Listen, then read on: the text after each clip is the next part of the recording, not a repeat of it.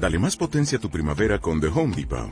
Obtén una potencia similar a la de la gasolina para podar, recortar y soplar con el sistema OnePlus de 18 voltios de Ryobi desde solo 89 dólares. Potencia para podar un tercio de un acre con una carga. Potencia para recortar el césped que dura hasta dos horas. Y fuerza de soplado de 110 millas por hora. Todo con una batería intercambiable. Llévate el sistema inalámbrico OnePlus de 18 voltios de Ryobi. Solo en The Home Depot. Haces más. Logras más.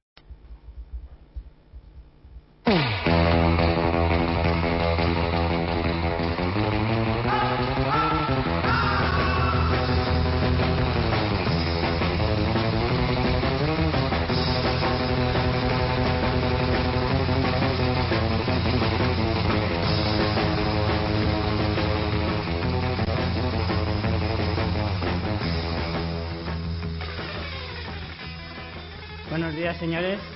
Bienvenidos, amigos de lo fanático. ¿Qué tal? Es jueves. Toca Fans Fiction, como todos los jueves, a las 12 en punto del mediodía, cuando el sol está en lo más alto. Hoy volvemos a tener en, en nuestro, en nuestro estudio, por fin, la compañía y grata colaboración de María Santonja. Hola, buenas. Cuántas ganas de volver, ya ni me acordaba, jo. ¿Nos has echado de menos? Sí, pero vuelvo mm, por un tiempo muy limitado. Sí, es- tenemos una mala noticia. Adelante, dila tú. No, que, que a mí, que a mí me saltan las lágrimas. tensionas. Que voy a tener que estar ausente de este programa durante un tiempecillo, hasta septiembre, por temas de trabajo. Se va de vacaciones, está Sí, engañando. de vacaciones. No, a ver, tú ya sabes que como locutora famosa y bien cotizada con Fans Fiction, pues a mí no me hace falta. Pero, ¿sabes? Tengo aficiones y por eso ahora en verano Claro. me voy a ¿Sabéis qué dedicar a ellas. ¿Sabéis qué pasa? Que este Porque yo con el programa, vamos, vivo hoy como una reina. de- de- ¿Sabéis qué pasa? Que este programa es trampolín para grandes estrellas. Y ya se está demostrando. Aquí, el único que se va a quedar aquí soy yo. Pero todos los demás me abandonan, me van dejando solito. ¿Tú qué eres? Yo, que soy Richie Pintano. Richie Pintano. Muy no, hay, bien. no hay manera, oye. No, no hay manera. ¿Ves? Por eso yo no salto a la fama, porque mi nombre nunca sale. bueno, chicos, pues nada, eh, volvemos a, a ser la pareja habitual, aunque sea por poco tiempo. Y nada, esta semana os traemos, eh, bueno, vamos a hablar un poquito en la sección de cine del Festival de Alicante. Siendo un programa de, de cine y de series en, en la ciudad de Alicante, que menos que hablar de la, del festival de la, de la propia ciudad. Entonces hablaremos un poquito, pues de... estamos ahora mismo en la mitad de lo que es el festival. Empezó el sábado pasado y termina este, Este sábado también. este sábado también, entonces estamos más o menos en la mitad. Os hablaremos un poco de lo que ha habido y de lo que todavía queda para los que no hayáis ido, que todavía os dé tiempo a ver algo. Sobre todo porque prácticamente todo, exceptuando las galas y algún concierto, es gratis. Entonces, Mm. bueno, tenemos que aprovechar para ver cine gratis. Eso, eso es inaudito. Sí, en los tiempos que corren eso es, es oro puro. Eh, y luego en sección de series, eh, esta semana, a mitad de semana, os pusimos una encuesta. Me encanta que la gente, como ya dije la, semana pasada, que participa mucho de estas cosas y, os lo pasáis muy bien, se demuestra, porque votáis un montón y hacéis bastantes comentarios. Así que hablaremos un poquito de la encuesta de personajes odiosos de las series, que no malos, sino odiosos. O sea, pueden ser personajes brutales, pero aún así ser increíblemente asquerosos. Y ya está, bueno, antes de empezar, comentar lo de... Como siempre, recordaros que estamos emitiendo en directo gracias a la Asociación Artegalia desde la SEU de Ciudad de Alicante. Podéis escucharnos en la web de Artegalia o también si queréis escuchar luego en diferido el programa tantas veces como, queráis, eh, están colgados todos en iVoox. Si os habéis perdido alguno o os ha encantado algún episodio en concreto, en iVoox los tenéis todos. Y os animamos también a participar a través de las redes sociales en directo. Eh, como ha dicho Richie, también durante la semanita pues solemos colgar algunas cosas en el Facebook de Fans Fiction o en Twitter, arroba fans barra baja fiction, que podéis también participar en el Twitter. Correcto. Así que, bueno, pues... No sí. tenemos previously, ¿no? No, esta semana me parece que hemos sido muy demasiado bien. profesionales. Alba y tú. Mira, cómo me dolió que hablaras de, de mi querido Ryan Gosling y no Sí. estuve aquí para babear, ¿eh? Es cierto. Ya se encargó Alba de mojar el suelo. Ahí puso, puso su parte, pero sí, sí. Los en el fondo, cualquier, cualquier persona con vagina eh, hubiera valido. No es verdad, hay gustos Prácticamente, dispares, pero prácticamente. Ryan Gosling en la patatita. bueno, pues sin más dilación, nos vamos a meter en faena.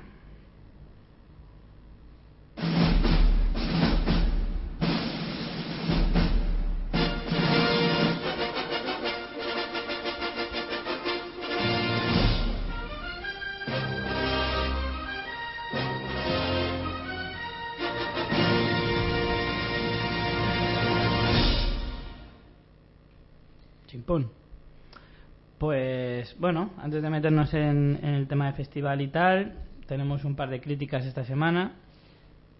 Bueno, María las tiene, pues yo creo que hace tiempo, ya se me ha olvidado cómo es un cine prácticamente.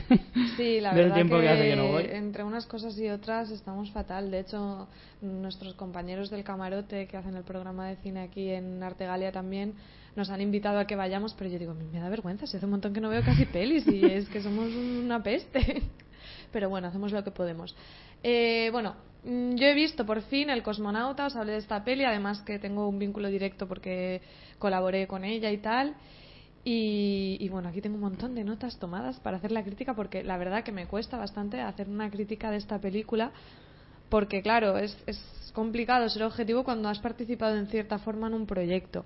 Entonces, por un lado, incluso a veces eres más crítico. Eh, yo qué sé, que cuesta, ¿no? Yo es la primera vez que salgo en unos créditos y... y Es ahí interesante, el ego. ¿eh? Richie, La tú ya eso lo has vivido ya más veces. Yo lo he vivido y curiosamente una anécdota muy graciosa de, de aquello es que la primera vez que trabajé en una peli salí en, en los créditos pusieron mal mi nombre. Em, yo me llamo Ricardo Pérez y me pusieron Ricardo Gómez. Y yo, ole, ole, sí señor, para una vez que salgo en una peli me cago en la mar. Bueno, pues eso, eh, que cuesta un poquillo. A ver, eh, ya os comento un poco lo que El Cosmonauta, aparte de una peli, es un proyecto fascinante que se ha financiado por crowdfunding, que tiene un montón de piezas transmedia, que es un proyecto que que va más allá de lo que es la simple peli. ¿Qué pasa? Que el peligro que tiene es que luego la peli, si no te mola, eh, todo lo otro, pues yo creo que al espectador, pues al final le da igual, que al final lo que va es a ver una buena historia. Efectivamente. Y en ese sentido yo creo que el problema que tiene el cosmonauta es que, por un lado, me parece que la historia no da suficientemente de sí. Yo ya había leído el guion, porque el guion lo tenéis colgado en la web del cosmonauta, porque como, como os digo es un proyecto muy participativo en que todo el mundo ha estado durante todo el proceso. Eh, yo el guion lo había leído, pero no sé, me, me queda un poquito que la historia no, no me da para un largo. De hecho, era en, en su inicio era un corto. Entonces, ahí me, me falla un poquillo. La historia, bueno, tiene un triángulo, armo- un triángulo amoroso en que, bueno, la premisa es que uno de los cosmonautas rusos se va a la Luna y cuando vuelve la Tierra está desierta. Entonces tienes como las dos Vaya. historias en paralelo del el cosmonauta que viene y no hay nada y los que se han quedado, que es la chica y el otro chico. Entonces, bueno, visualmente es muy, muy bonita, muy, no sé, es como, he leído bastantes críticas que es poesía visual y es verdad. O sea, a nivel de imagen y, a nivel de realización, Nicolás Alcalá, el director, creo que tiene mucha potencia, pero a nivel de la historia, en el guion creo que le falla eso, que, que no tiene toda la riqueza que podría tener. Para mí le, fal- le falla el, el ritmo. Y bueno, quizá es eso, quizá mi ánimo al verla no era el idóneo, porque no es una peli en plan blockbuster, es eso, eso, o sea, es como leer poesía, pues tienes que estar en el, en el rollo adecuado. A lo mejor el mío. Con, con la mentalidad de, que, de lo que vas a ver y de lo que vas a. Claro, o a sea, eso como, eso como base hay, hay que tenerlo claro cuando vas a ver esta peli. No es una peli de eso, de palomitas. A lo mejor yo no estaba en el ánimo adecuado, pero a mí, pese al vínculo que tengo con el proyecto, no me transmitió lo que yo creo que me tenía que haber transmitido. Sí que es eso, que ves una belleza visual muy chula, pero no sé, por ejemplo, incluso en la banda sonora, pues a mí eh, me parece que remarca demasiado, que no sé, ¿sabes? Que a mí eso, en vez de acercarme, me ha, me ha alejado un poco. Pero bueno, es eso, a nivel de realización me parece que está muy chula, el montaje tiene algunos montajes en paralelo que están muy muy guapos y la dirección artística de la producción son chapó porque una peli del presupuesto de esta película que sea, que sea de época, que esté ambientada eso en la, en, la época de la carrera espacial es una pasada, o sea, es, es de un mérito increíble y, no, y a mí no me chirría, o sea, creo que está muy muy conseguido. Y bueno, eso por último creo que decir que sí, que la recomiendo igualmente, que es un proyecto fascinante y recomiendo no solo ver la peli, sino leer un poquillo de todo ese proceso, que al fin y al cabo podrá gustar más o menos, pero esta gente ha conseguido hacer la peli que les ha dado la gana, como les ha dado la gana, y que tiene un montón de mérito y vamos, yo creo que solo por eso vale la pena. Y luego pienso que sí que puede haber un tipo de gente que, le pueda gustar si vas buscando una peli palomitera, olvídate. No, no, no, es lo tuyo. No, porque ya desde, desde el inicio, ya cuando os contamos de su forma de, producirla y, su, y todo lo que el trabajo que ha llevado, el tiempo que ha tardado en, en rodarse, etcétera, ya te demuestra que no es una película de, Oye, es que aunque no lo sepas, ya solo viendo el cartel, viendo un poquito, si identificas un poquito lo que lo que te intenta vender la publicidad de la película, ya se adivina que no es una película de, taquillazo ni mucho menos. No, no, no, no, no lo es. Pero bueno, mm, o sea, también hay que pensar que es una ópera prima. El, hmm. La calidad, pues, pues está ahí. O sea, yo pienso que es eso que como realizador Nico tiene, tiene, tiene muchísimas tablas. Ahora, en el guion es en lo que a mí me falla y al final eh, sí que leí una crítica, creo que era de Javier Ocaña en El País, que hablaba de eso, ¿no? que a veces parece que han hecho lo más complicado, que es conseguir una financiación, conseguir movilizar, conseguir tener notoriedad, cosas que son como súper chungas, pero luego a lo mejor en el guion han, no sé, que es una cosa como más íntima, más de te pones y, y aprendes y lo haces, han fallado un poco para mí. Pero bueno, como todo esto, opiniones para todos los gustos. Bueno, igualmente os invitamos a que la veáis, se puede ver por internet. Sí, es eso, la podéis ver gratis por internet de forma legal, o sea que vamos, no hay que aprovechar este tipo de, no sé, de, circunstancias de que la, que la gente intente dar modelos nuevos para el cine. Bueno, y la otra peli es una peli que he visto en el eh, Festival de Cine de Alicante que se llama Los Increíbles. Tenía muchas ganas de ver esta película porque es de un director de San Vicente, de aquí de Alicante, David Valero, cortometrajista bastante reconocido y bueno, el productor es Adán Aliaga, que también es de aquí de Alicante, que bueno, yo lo conocí por un documental también que hizo en no, creo que es de San Vicente también. Ahora ya me pierdo, pero vamos, para los que nos escucháis de fuera, San Vicente está al ladito. Eh, un documental que hizo que se llama La casa de mi abuela, muy, muy recomendable. Los Increíbles es un documental, pero bueno, esto ya sé que de entrada mucha gente le da como palo, pero deciros que, a ver, que no es un documental, no tengáis la idea de documental de entrevistas serio o de pingüinos de la dos, ¿sabes? O sea, es un documental de los que se dirían observacionales en que la cámara está ahí, pero la, la, la vida va pasando como si fuera una ficción en realidad. De hecho, en este documental hay partes de ficción. Y bueno, la historia va de tres personas que son como mm, superhéroes de la vida cotidiana, ¿no? Tenemos a un, a un discapacitado, bueno, un, un señor que, que le llama a la rota, porque les pone nombres como si fueran superhéroes, que tuvo un accidente y bueno, tiene, tiene el brazo, pero lo tiene sin sensibilidad y sin movilidad. Después otra mujer que la llama la mujer radiactiva, que es una mujer que padece un cáncer. Y por último una señora mayor que tiene 94 años y su meta es llegar a los 100, que le llama la dama hierro. Entonces, bueno, aunque pueda parecer una como muy trágico, al revés, o sea, creo que se trata, las historias se entrecruzan de una manera en que te llega un montón, te transmite muchísimo, que tienes momentos de emoción, pero tienes momentos que te meas de la risa, pero literalmente, yo hacía tiempo que no me reía tanto en una sala de cine, porque el personaje este de la señora mayor es que tiene unos puntos buenísimos. Entonces se equilibran muy bien las historias. No se recrean un sensacionalismo, drama de, oh, mira el discapacitado y la cancerosa. No. o sea. Con música de fondo, de no, Al revés, mira, igual que estaba criticando un poco que me parecía en el cosmonauta la música abusiva, aquí hay una pieza de. hay como seis temas o así que se ponen en momentos súper puntuales y está, me parece que está acertadísima. Vino el, también el compositor a la la presentación de la película y me pareció un trabajo fantástico en ese sentido porque es muy fácil caer en eso, en el, en el ñoñerismo y, y, no, creo que está súper equilibrada, que tiene el contrapunto este cómico. Mm, no sé, creo que mm, si tenéis la oportunidad de verla, creo que la intentarán estrenar aquí en, Alicante, por supuesto, porque los directores son de aquí. Y si no, pronto estará en filming online también, eh, que a lo mejor pagas 3 euros y la puedes ver. Mm. Y es una peli que vale muchísimo la pena. Yo la recomiendo un montón. Y, y eso, no sé, que no, que no tengáis el miedo a veces a a ver pelis en plan, ay, es un documental, no sé qué. No, o sea, es un género que te da un montón. De hecho, tiene eso, tiene partes ficcionadas. Es un género que no tiene fronteras y que es una pasada.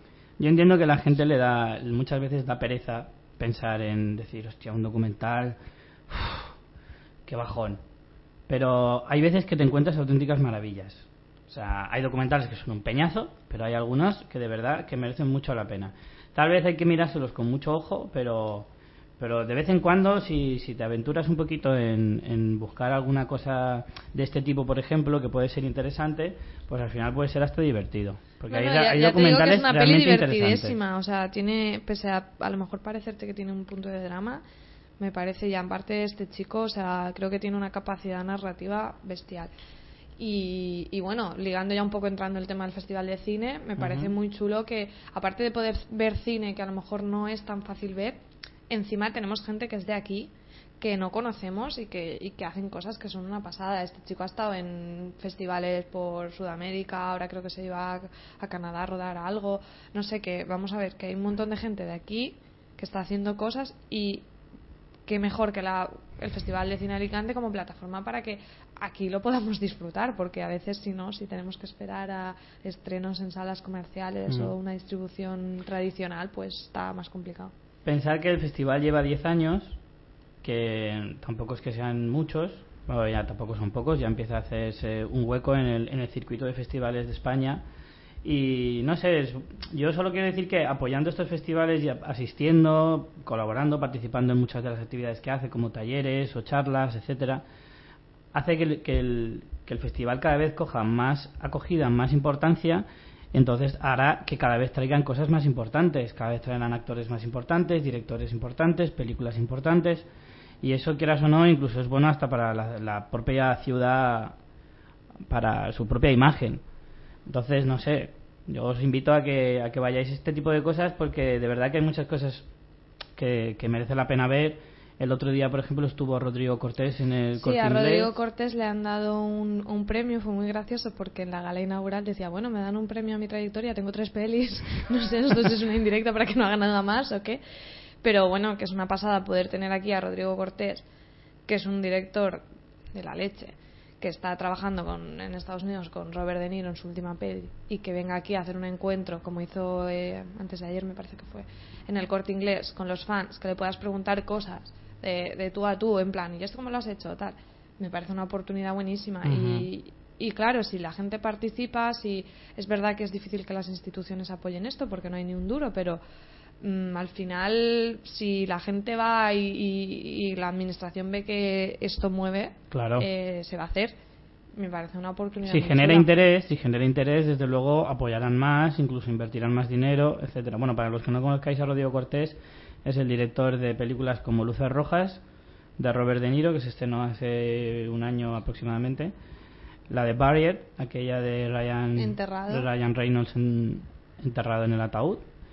Y antes de trabajar a nivel más internacional, hizo el, el concursante con Leonardo Sbaraglia. Muy buena también, las Muy buena también. Eh, de hecho, en la programación del Festival de Cine tenéis esta tarde, podéis ver a las ocho y media en Las Cigarreras, eh, enterrado. Si no lo habéis visto, pues mira, es una buena oportunidad de verlo en pantalla grande. Y gratis, gratis. gratis, gratis, eso, todo es gratis. Gratis. Y el, eh, el viernes, o sea, eh, mañana, podéis ver luces rojas también a las ocho y media en las cigarreras. Os animamos a que entréis en la web del festival, podéis descargaros el programa. Ahí tenéis, bueno, por ejemplo, el ciclo este de Rodrigo Cortés, luego también los cortometrajes a concurso que la verdad que es, muchas veces es muy difícil acceder a cortometrajes porque no, no existe en este país una distribución tradicional fuera de los festivales. Entonces es una oportunidad de ver cosas muy chulas, que es un género muy desconocido y mira, todas las tardes tenéis cortos. Luego también hay un ciclo de cine solidario que lo que pasa es eso, que tenéis que compatibilizar porque hay cosas que se hacen simultáneamente. Y luego las pelis oficiales a concurso, que Eso es son lo malo, que seis. si, si es muy extenso el contenido del festival, a veces te coinciden ciertas cosas, porque a mí me pasa esta misma semana con lo de Rodrigo Cortés y un taller al que fui que me parecía interesante y, y tuve que elegir entre las dos cosas. Ese es un poco la- el problemilla, pero bueno, aún así siempre tienes un montón de cosas interesantes para, para, para ver en, todo, en, todo el- en toda la semana del festival. Y bueno, eso, la gala inaugural fue el, el, pasado sábado. Hemos colgado algún- un álbum con algunas fotos que, que hicimos y bueno, algunas fotos de las ruedas de prensa que están dando las, las diferentes pelis de la sección oficial. Las podéis ver en nuestro Facebook. Y eso, la sección oficial son seis películas. Eh, una de ellas es Los Increíbles que os comentaba, eh, otra se llama Qué pelo más guay, otra, bueno, ahora- ahora no me sé todos los títulos. Esto no es una cita, ¿no? Esto no es una cita, que es una comedia romántica, la proyectaron ayer.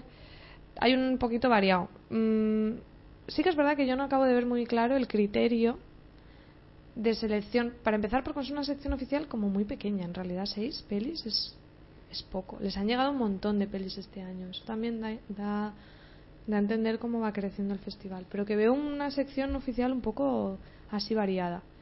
Sí que está claro que la, el factor local influye. O sea, no quiero decir, si tienes películas de gente de aquí, pues Claro, siempre tendrán un poquito más de pasa. peso. Eso es poli- politiqueo también, un poquito.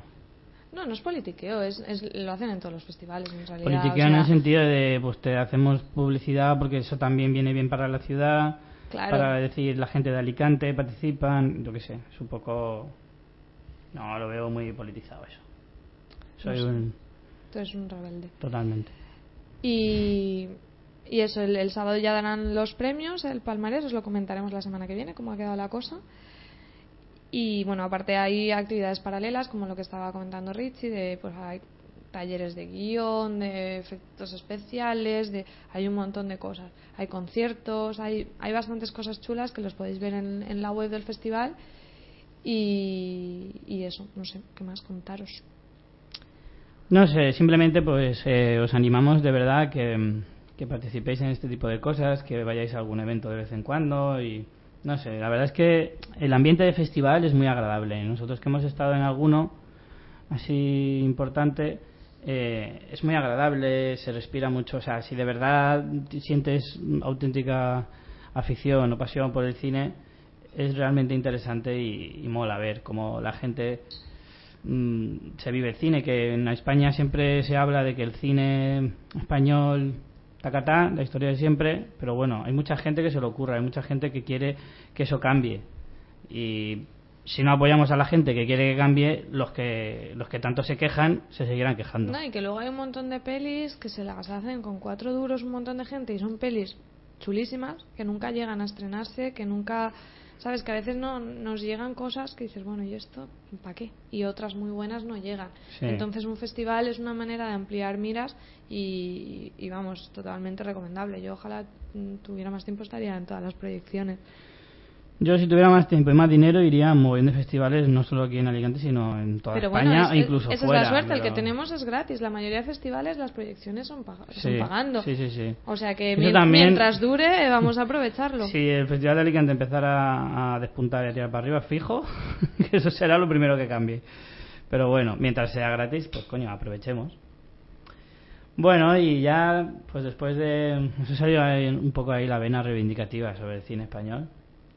Pero bueno, eh, nada, os voy a hacer un pequeño repaso de los estrenos, como cada semana. Y bueno, esta semana dentro de... Empieza ahora el verano, está empezando a bajar el... Está empezando a, a venir el verano ya. Y ¿Y empiezan eso los... es bueno o malo? Bueno, según se mire. O sea, empieza a haber, sobre todo, sobre todo, mega blockbusters de los gordos. O sea, todavía no están no han llegado, pero creo que ya a partir de la semana que viene, la, la siguiente, dentro de dos semanas, ya se estrena Superman. En verano lo que mola es eh, las pelis eh, de animación y las Sí. de superhéroes, básicamente. Cuando los niños están de vacaciones es cuando más. Pero bueno, bueno, el hombre, el hombre de acero está a punto de llegar. que ya es una cosa. Y luego ya, como dijimos la semana pasada, que os dimos un avance, en agosto, julio y agosto, está plagado también de, de películas potentes. Pero bueno, esta semana tenemos Las aventuras de los cinco, una película alemana que es un remake de una serie de 1978. Es una serie de libros, ¿no? Esto de los cinco. No lo sé, yo lo que vi que era una serie de televisión. No sé si ya de libros, ya, ahí me pierdo, porque como es alemana. Eh, cuenta la historia de cómo cuatro niños y un perro se conocen durante un verano y viven una aventura al descubrir una fuente de energía que genera intereses a nivel internacional. O sea, mucha gente está detrás de, eso por el negocio y tal. No sé, da un poco. Me recuerda un poquito así la descripción a una especie de los Goonies, a la alemana. Otra, Clara no es nombre de mujer.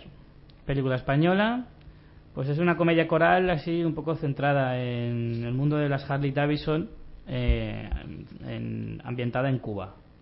Actores como Jorge Sanz, Miriam Díaz Aroca o Goyo Jiménez. Goyo Jiménez llama la atención. A ver qué tal se le da como actor. Bueno, es complicado. ¿De Los cine? humoristas que luego, aunque interpretan muy bien en, en su género y en su el stand-up comedy, pero a veces sacarlos de ahí... Por eso, mm, sacarlos de su hábitat natural a veces es complicado. Que amigo yo, vamos, me encanta. Que Goyo es muy crack, pero, pero, pero ya- claro. habrá que verlo, habrá, habrá cada, que verlo. cada uno es muy crack en lo suyo. Luego cuando se dedica a otra cosa habrá que ver.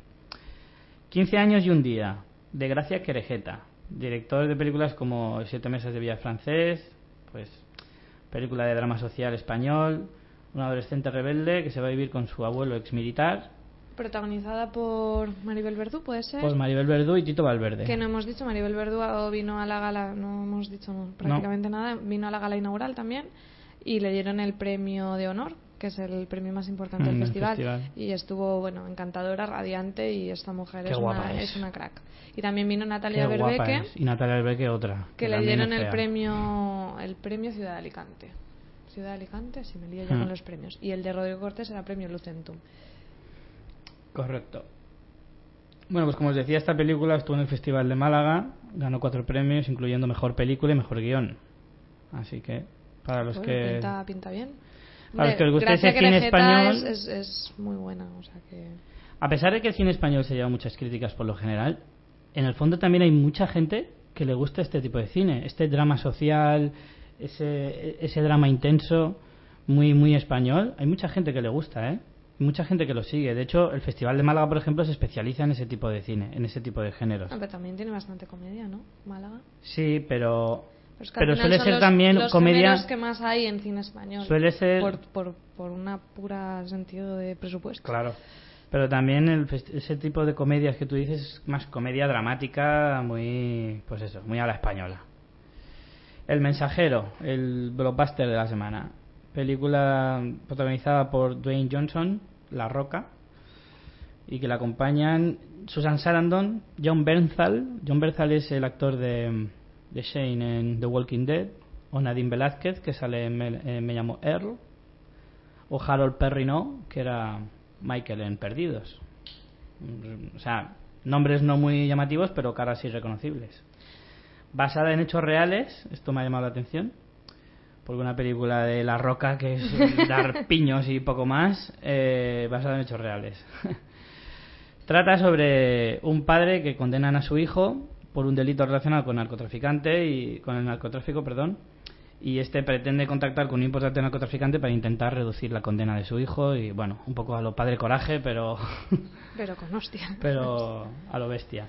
Nos comenta Alonso Avellán por Facebook que efectivamente El Club de los Cinco es una serie de novelas juveniles. A mí me sonaba un montón. Pero eso era el Club de los Cinco. El Club de los Cinco, sí. El Club de los Cinco era una serie americana. El Club de los Cinco es lo que nos dice Alonso y bueno, a lo mejor las aventuras de los cinco, es que ya casualidad que sean cinco, yo creo que tiene que ser de lo mismo, Yo basado creo que en lo mismo. me parece, mm, a ver, me parece que no tiene nada que ver. Porque aunque se Bueno, parezca el título, Yo me parece que vas a ir al Previously, ¿eh? bueno, lo veremos. Lo vamos a investigar. Lo investigaré, pero yo creo que no tiene nada que ver porque esta es una serie alemana. y El Club de los Cinco es una serie americana. No sé si tendrá mucho que ver, pero bueno, a lo mejor me estoy colando. Lo veremos. Lo veremos. averiguaremos. Eh, popular, película francesa, comedia francesa protagonizada por Romain Dury. Eh, para los que os guste un poquito el cine francés, que a mí me gusta mucho, El Romain Dury este es un, un actor que es- sale en casi todas las comedias francesas. Es como el actor recurrente. Es una especie como de Fernando Tejero aquí en España. Película de comedia, película que sale. Eh, trata en la primavera de 1958, la hija de un tendero cascarrabias se promete al hijo del mecánico del pueblo. Pero la vida de ama de casa que le espera a Rose, la protagonista, no es la que desea. Así que viaja a Normandía, a una ciudad de Normandía, para una entrevista de trabajo en una oficina de seguros. Lo que tiene a favor sobre todo es que sabe mecanografiar a una velocidad endiablada. Estuvo en los premios César y tuvo cinco nominaciones, incluyendo Mejor Ópera Prima. Me llama la atención que cada festival tiene sus propios premios diferentes. A lo mejor ópera prima. Aquí en España se conoce los Goya, por ejemplo, tenemos al de mejor director novel Director eh, revela- y actor revelación. y actor revelación. Bueno, el actor revelación es más común en muchos en muchos festivales. Pero a mí lo de director novel sí que me parece bastante curioso. Y para terminar, no, me faltan dos. Turistas, comedia británica, eh, es una road movie. Road movie significa que es una película que trata de viajes viaje. en carretera, de coches o caravanas y cosas por el estilo. Pues esta es un poco de ese rollo. Chris es un chico que se lleva a su novia de viaje para enseñarle lo bonitas que son las Islas Británicas y pues al ser una comedia también pues hace que nos cuenta pues cómo el viaje se convierte en toda una odisea desastrosa y pero a la vez muy divertida. Estuvo en el Festival de Sitges, Festival del Mar de Plata y en los British Independent Film Awards. Mejor guion sobre todo en, en los tres festivales. Eh, no sé, esa tiene buena pinta.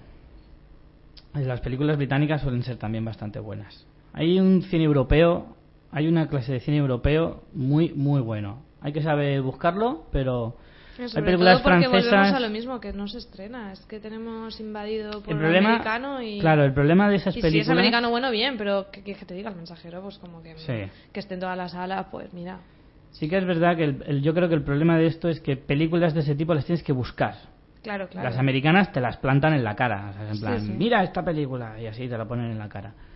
Pero las películas de este tipo, británicas, francesas, alemanas, eh, hay películas muy buenas, pero hay que buscarlas. Te tienes que preocupar tú de buscar las Claro. películas que merece la pena ver, porque te tienes que documentar antes de verlas la mayoría de veces.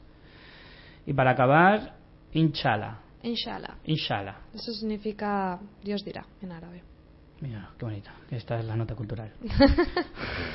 Inshallah. Drama social eh, de una película canadiense eh, que trata sobre una joven, Chloe, una chica canadiense que cuida de mujeres embarazadas en un campo de refugiados palestino en Cisjordania.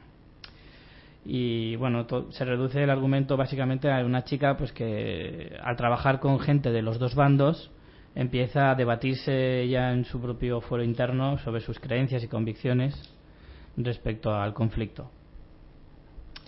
Bueno, nos comenta eh, Canyan que dice no, es una serie eh, no es una serie de novelas juveniles de la escritora Enid Blinton sobre el Club de los Cinco. O sea que sabemos el autor, pero lo que no sabemos seguro es si la peli esta de las aventuras de los cinco va de ese rollo o no. A ver, insisto.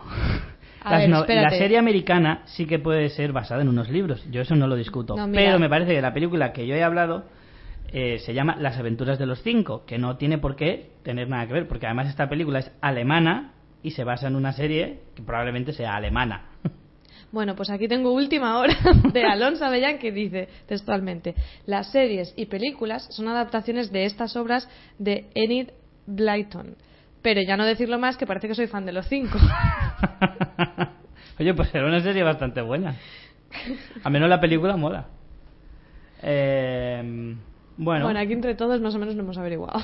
muy bien, muy bien. que luego dices, total, esta peli ni se va a estrenar aquí, pero bueno.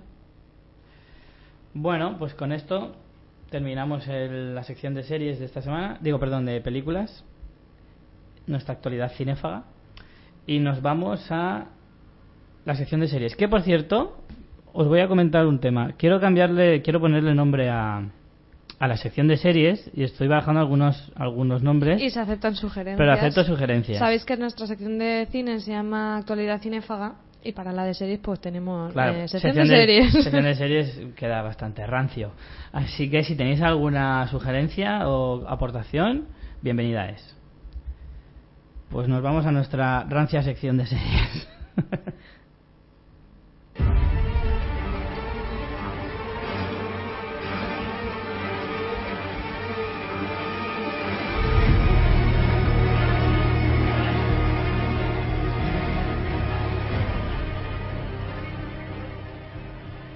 Qué buen rollito da siempre esta cabecera. Que Se nota que tenemos mono de zombies, ¿no? Sí, la verdad es que yo me he quedado muy huérfano después de, que terminara la tercera temporada de Walking Dead, que es de, de esta misma serie, la, la cabecera que estáis escuchando. Pero bueno, tenemos pendiente un programa sobre series de zombies, que ya veremos cuándo lo podemos eh, meter. Pero bueno, os he puesto la cabecera porque, como os decía al principio, hemos hecho una encuesta esta semana sobre personajes odiosos.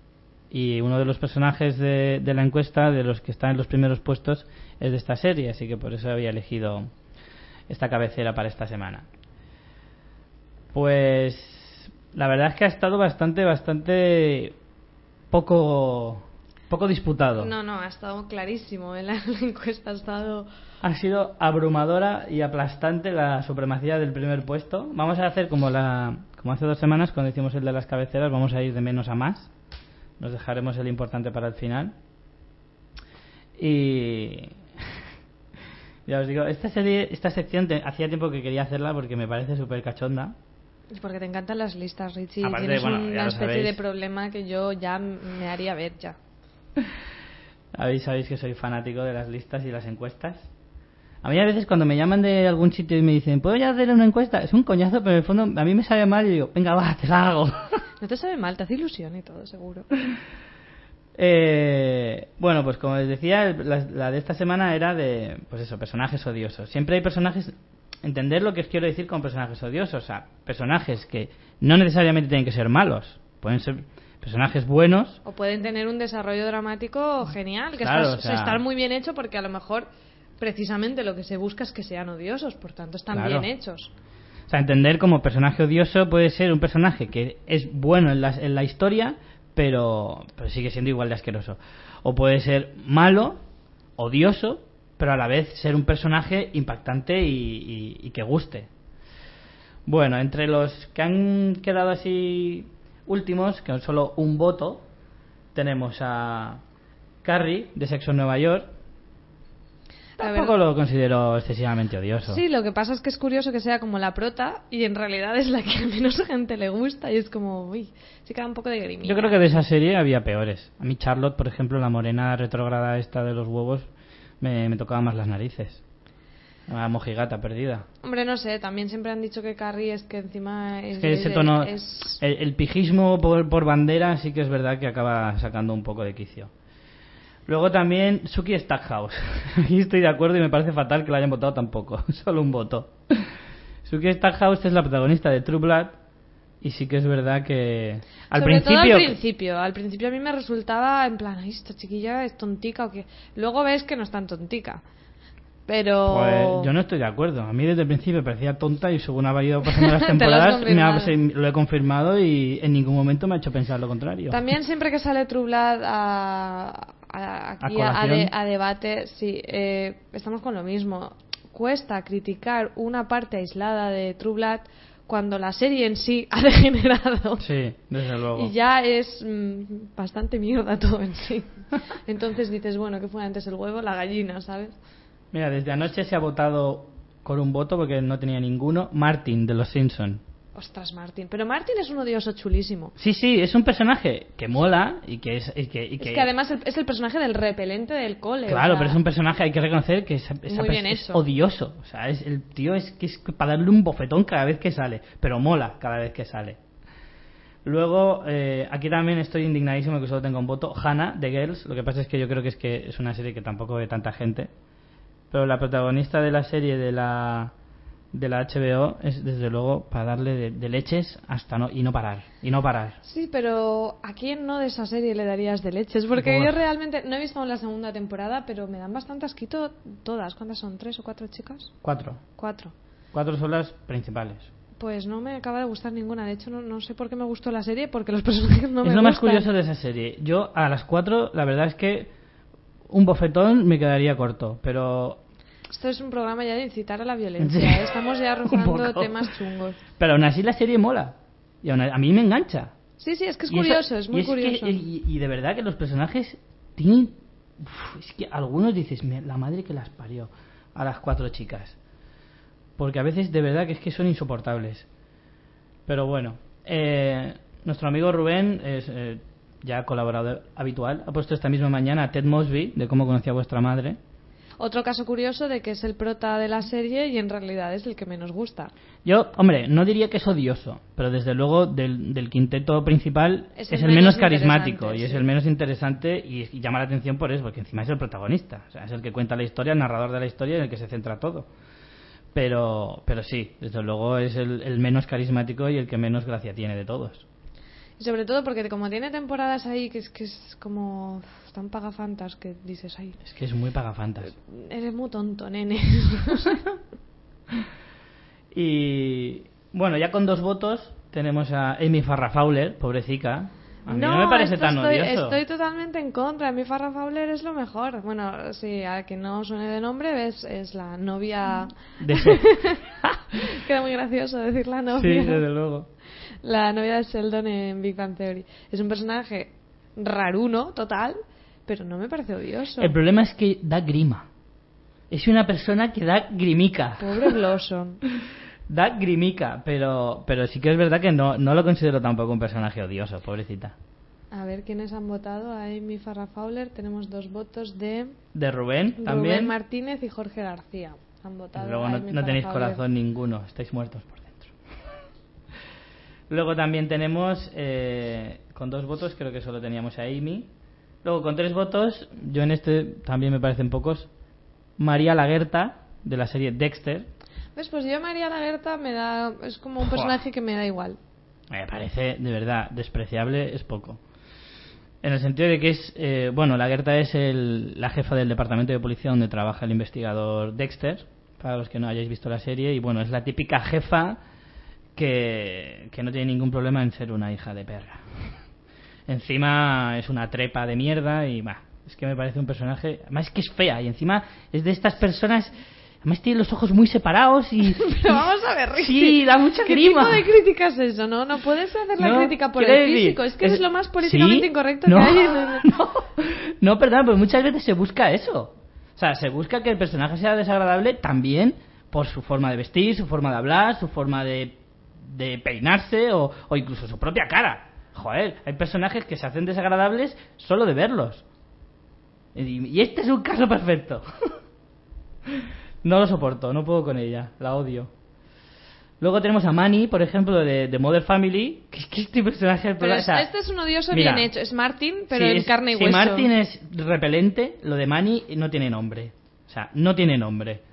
El personaje es muy gracioso, es muy gracioso y las situaciones en las que se encuentra y, la- y las frases que dice y todo es muy bueno el personaje. Pero es de verdad de bofetón.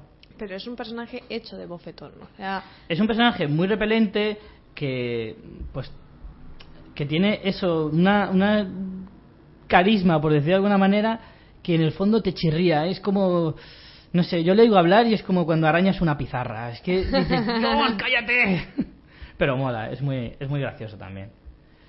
Eh, luego ya le siguen Janis, Janis de Friends. bueno, Janis yo creo que... eh, claro. es el ejemplo perfecto. Es, exacto, Es es, el el ejemplo ejemplo, perfecto. perfecto. porque es un personaje hecho para ser desagradable. De hecho, me sorprende Exacto. que tenga pocos votos, porque tres votos es muy poco para... para... Yo creo que porque mucha gente le tiene cariño al personaje y no lo considera odioso en ese sentido. Claro, es que hemos jugado aquí con dos temas. O sea, odioso Claro. no... Te, Odioso te es puede que- gustar el personaje, Claro. pero, pero es repelente. Es que repelente entender- podría ser un poco mejor Se puede entender odioso como. O sea, la, la encuesta es un poco ambigua en ese sentido. en el que puedes decir odioso como que lo odias de que no te gusta, o odioso de que el personaje te gusta, pero que en sí la personalidad del personaje hace eso, que es que sea horrible. Y que sea eso, o repelente. Os voy a poner eh, la gran frase famosa de, de Janis, que es el único corte que he podido encontrar de todos los Que personajes. por cierto, en, en el doblaje estaba muy bien hecho, porque le pillaba la vocecilla Sí, esa repelente, perfecta. asquerosa. No la podía encontrar en Tito, castellano, pero, pero, bueno, eh, es muy estaba es- muy bien adaptada. Es muy interesante oírla, oírla en inglés, porque además así podéis oír el tono de voz y la voz que tiene el- el- la actriz de Janis. Bueno, espero que no sea su curioso. voz, creo que lo haría posta la pobre mujer, ¿no? Porque vamos. Pues hombre, más le vale. Os dejo con, con la frase típica. Oh my God. Oh my God. Well, I gotta buy a vowel. Because, oh my god. Es que es ese, ese tono y chirriante. es Y era buenísimo cuando además Chandler ya lo decía, cuando la veía decía él, oh Dios mío, Sí, era muy, sí. muy A veces bueno. hasta hasta hacía lo hacía así de forma despectiva en plan Ay, es, y que, te partes. es que qué ratos nos ha dado esta serie, Friends, madre mía. Eso, es- eso no se paga con dinero No se paga, no se paga. y a ver que me pierdo aquí volvemos a, a la encuesta bueno pues después de, de Janice hay otro personaje que no, yo no conozco porque esta serie no la veo Stargate y el personaje es Apophis y bueno, no os puedo hablar mucho, ¿eh? no sé cómo odioso es, pero he buscado una foto suya en Google y mira, solo porque sale con un cuenco en la cabeza. Esta es una serie de ciencia ficción y claro, pues se inventan unas modas un poco extrañas y tiene una especie de casco así extraño que os juro parece un puto cuenco. Y ya solo por eso yo entiendo perfectamente que sea un personaje odioso. Ha tenido cuatro votos, o sea que tiene que ser bastante insoportable. Eh, después ya entramos en los... A ver, que me pierdo aquí. Entramos ya en los cuatro, en el top 4. Theon Greyjoy, de, de Juego de Tronos, que ha tenido seis votos. También aquí siempre nos pasan las encuestas que el tema de la actualidad pues Hombre, claro, siempre prima bastante. prima mucho en las encuestas de que lo que tienes más cercano, más, más reciente, pues siempre lo, lo, lo, lo tienes mucho más presente a la hora de votar. Pero igualmente Theon Greyjoy da mucho asco. Ah, Theon Greyjoy está perfectamente Está- metido en esta sí, misma... Está, vamos, no, no es una cuestión de modas, yo creo que es así. Y ya es así, en el, en de, hecho yo diría que en el libro da más asco aún. O sea, Sí, es, sí. es muy repelente, es muy... Tiene una personalidad, pues eso, odiosa. O sea, es, es egoísta, es... es eh, es, impertinente, Tiene una personalidad odiosa por escasa, porque tiene cero personalidad. pero encima es, es creído, es que lo tiene todo. sí, es el típico que dices, madre mía, o sea... Es que ni con un palo. Sí. El palo solo lo usaba para darte golpes en la cabeza. Eh, en el tercer puesto tenemos a Skyler White, de Breaking Bad. A mí este me da un poco de pena, jolín, no es tan odiosa la pobre. Siete votos ha conseguido. Bueno, para los que sigáis un poco la serie, es la mujer del protagonista, de Walter White. Eh, no sé, a mí me parece que es un personaje que, también ha sufrido mucho y que ha tenido que, soportar mucha mm, mierda, como quien dice, y, y no sé, entiendo que sea un poco, pues no sé, me parece un poco injusta la calificativo de, de odioso. Y bueno, en la medalla de plata, este me hace gracia porque con mucha gente que hemos hablado de esta serie casi todos estamos de acuerdo en lo mismo. Es que creo que no conozco a nadie que le caiga bien, en realidad. O Como, sea, acabaríamos como os he puesto la, la cabecera de, Ya os de lo la estáis serie, oliendo. es The Walking Dead, la serie, el personaje es Lori. Lori, que es la mayor metemierda de la serie. Es la, la mujer de también uno de los protagonistas y, y bueno, mucha gente... Uy, casi suelto un, un spoiler de los gordos. No voy a decirlo. Dices el spoiler que le sueltan a Sheldon en el capítulo de Big Bang Theory. pues sí, creo que sí. esos spoilers. Creo que sí. Eh, precisamente eso, el personaje. Bueno, yo de esa serie hay dos o tres personajes más que metería aquí, ¿eh? Igual que en Juego de Tronos también, al, al tener un, Claro, reparto tan, corales tan extenso, es lógico que no saques solo uno, que haya varios. Pero mm, yo de esta serie hubiera metido aquí perfectamente a, a, a Shane, por ejemplo, o a. Ay, que no me sale el nombre, esta que odio yo tanto. La rubia. Ay, se me ha ido. Andrea. Andrea, me cago en la mar. Uy. Andrea, yo la tengo también un odio. Esto yo creo que es directamente una provocación hacia Felipe, este comentario. Completamente, eso va, va directo hacia Felipe. Porque que, anda que que, me no defiende Andrea. discusiones sobre Andrea. Me defiende Andrea a capa y espada cuando es un personaje que ha sabido ocupar perfectamente el hueco que, que ha dejado Lori. Entonces, porque Lori, sí, sí que es verdad que de la gente, todos los que siguen la serie, eh, han dicho lo mismo. Lori es un personaje totalmente prescindible y del que prácticamente Hombre, merecía no, la pena es, no es- deshacerse. no es prescindible en el sentido de que desencadena tramas, pero porque es una impertinente. porque es una... Pero es una impertinente, es una inoportuna, es una. No sé, es un- muchas veces es como. Es como súper negativa, es como que todo No se queja y nada, no aporta nada. no es- aportas nada. Es muy odiosa. A mí, no sé. no- Bueno, no y en el, en el primer puesto, por aplastante victoria y. O sea, alucinante, 40 votos. Tú fíjate que la segunda tiene 12. 40 votos, y es, que además es total y absolutamente indiscutible. Joffrey Baratheon de, de Juego de Tronos. O sea, es que aquí no hay debate. Es que no hay debate.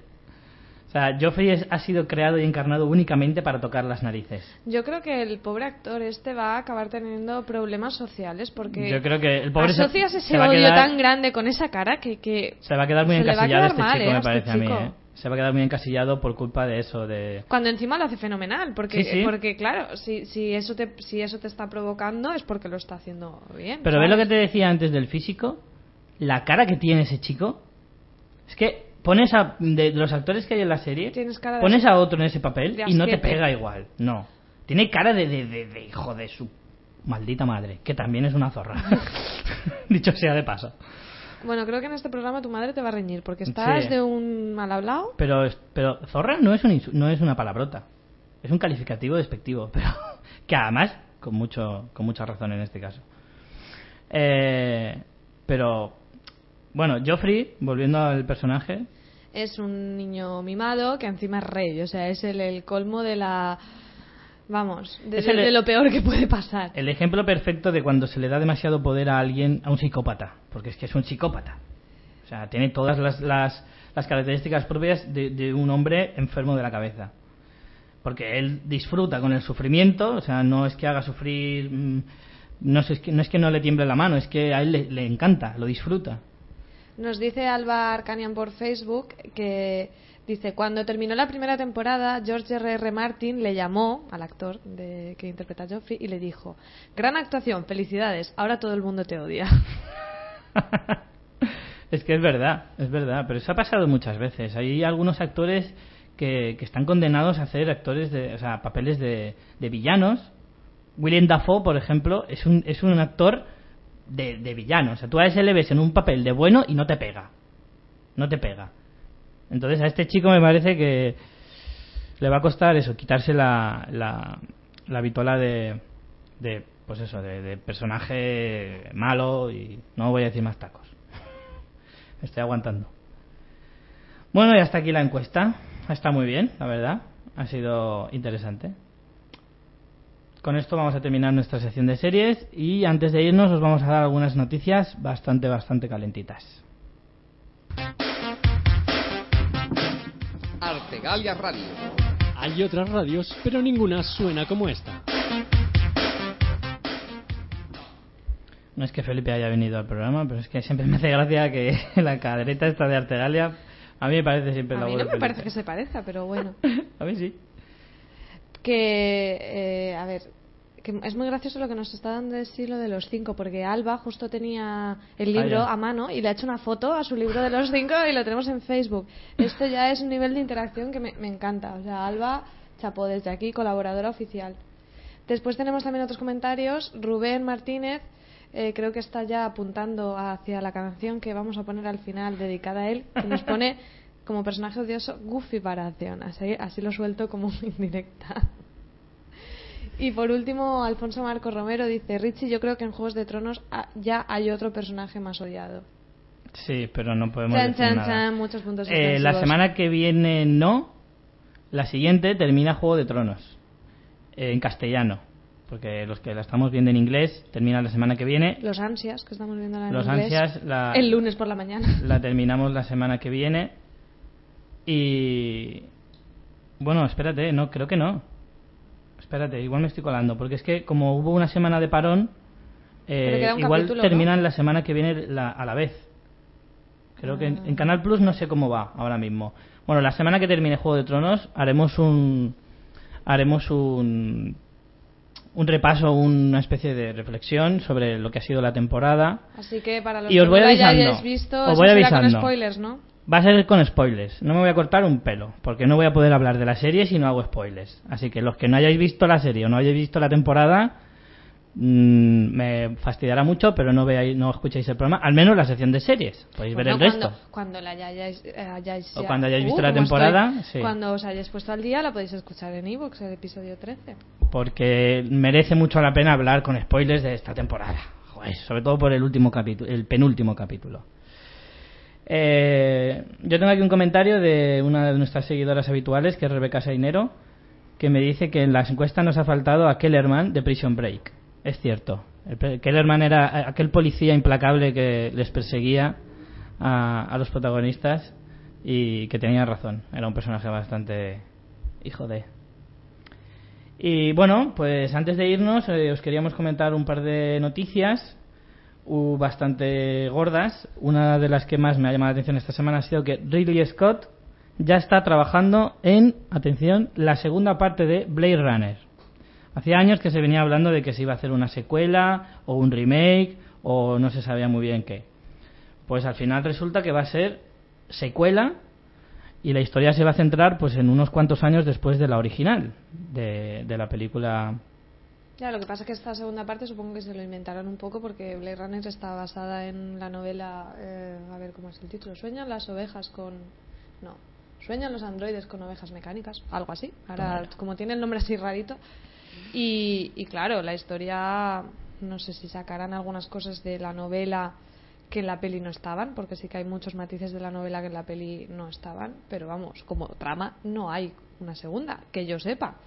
Mm, Eh, sí, no, si pero la bueno. hay, ya, vamos, no. Bueno, pero no pueden partir del universo de Blade Runner y luego ya pues sacar. El guionista va a ser.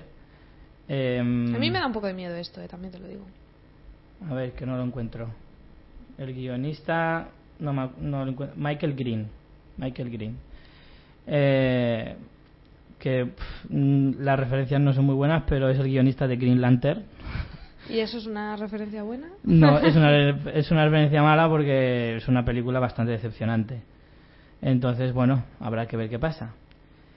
Eh, no se sabe, bueno, se, se presupone que Harrison Ford la va a protagonizar. Incluso contarán con San Young. San Young, no sé cómo se dice este nombre en realidad. que es la actriz que, que salía con él en la, en la original. Bueno, más noticias. Más cositas. Eh, esta noticia me es, es en plan tierra patria. Eh, resulta que el director eh, Juan Antonio Bayona, el de Lo Imposible, eh, lo han cogido para dirigir eh, una serie de Showtime, nada más y nada menos, de la cadena del cable americana, pues que es, la cadena de Wits, Californication, entre otras. La serie se llama Penny Dreadful. El productor será además Sam Mendes, tampoco, tampoco un cualquiera. Fíjate, poca cosa, ¿eh? Y el guionista, el de nombre no lo conozco, John Logan, me parece que es, pero es el guionista de la última peli de James Bond, de Skyfall, o sea que menudo equipo para esta nueva serie de Showtime, Penny Dreadful, que por lo que he leído un poquillo es una serie ambientada en el Londres victoriano y bueno, tiene la definen como terror psico, ¿cómo he leído? Psicosexual, que dices, bueno, ¿y esto?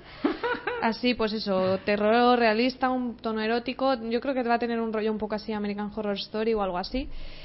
Y bueno, esto te va, esto te va a gustar mucho, Richie, porque A van a, meter los personajes eh, de, en plan de la literatura y de, sobre todo de terror gótico, en plan Drácula, Frankenstein, Jack el Destripador, Dorian Gray.